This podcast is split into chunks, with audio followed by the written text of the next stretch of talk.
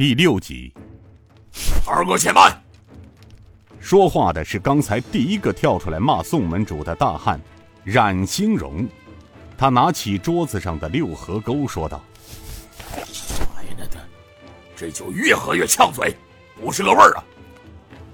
他走到顾东平面前，向顾东平双手一抱，道：“大哥，咱们九个兄弟结义在先，入门为后。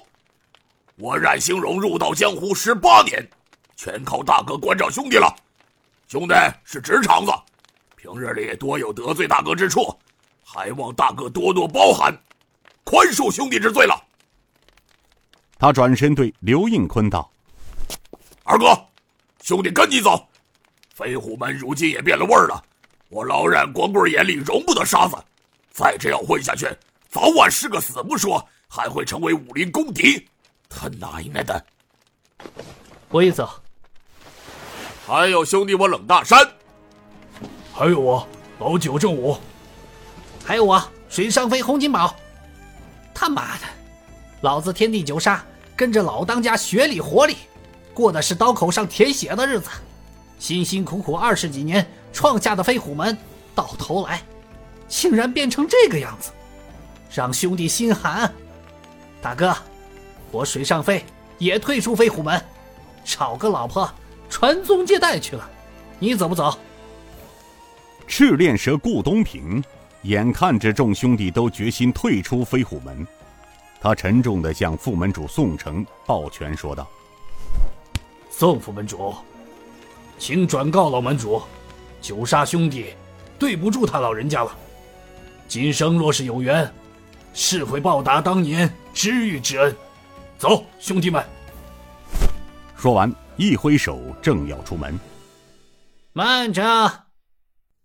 随着声音，从中门走进一个身穿羊蕊袄、头上戴着顶虎皮帽子、正中央镶嵌着一颗特大的蓝宝石、瘦瘦的个子、一张阴沉的脸、一双眼放出阴森的光，身上散发出一股煞气，身后六个带刀侍卫跟在左右。他进的门来，扫了一眼刚要离开的天地九杀。走到正中的红木椅子上坐了下来，他阴声说道：“怎么，众位侠士，收了钱，活儿没干完就想拔腿走人？”赤练蛇顾东平转过身来，逼视着正堂上说：“你又是什么鸟人？管起飞虎门的事情来了？”那人阴阴的笑了笑道。本座是什么鸟人？你们宋副门主知道。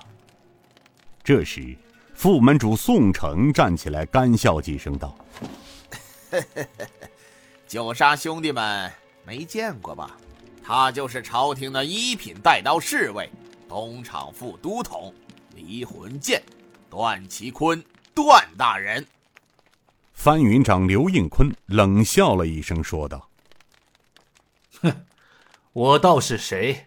原来是当年五台山大悟和尚的攀门弟子。怎么，段其坤，什么时候做了朝廷的鹰犬了？你那师傅大悟和尚知道吗？没想到这段其坤一进门就被翻了老底儿，一直阴沉着个脸，一下子充满了杀气。他一掌拍在桌子上，指着刘应坤道：“放肆！”你又是什么东西，敢跟本座这样信口雌黄？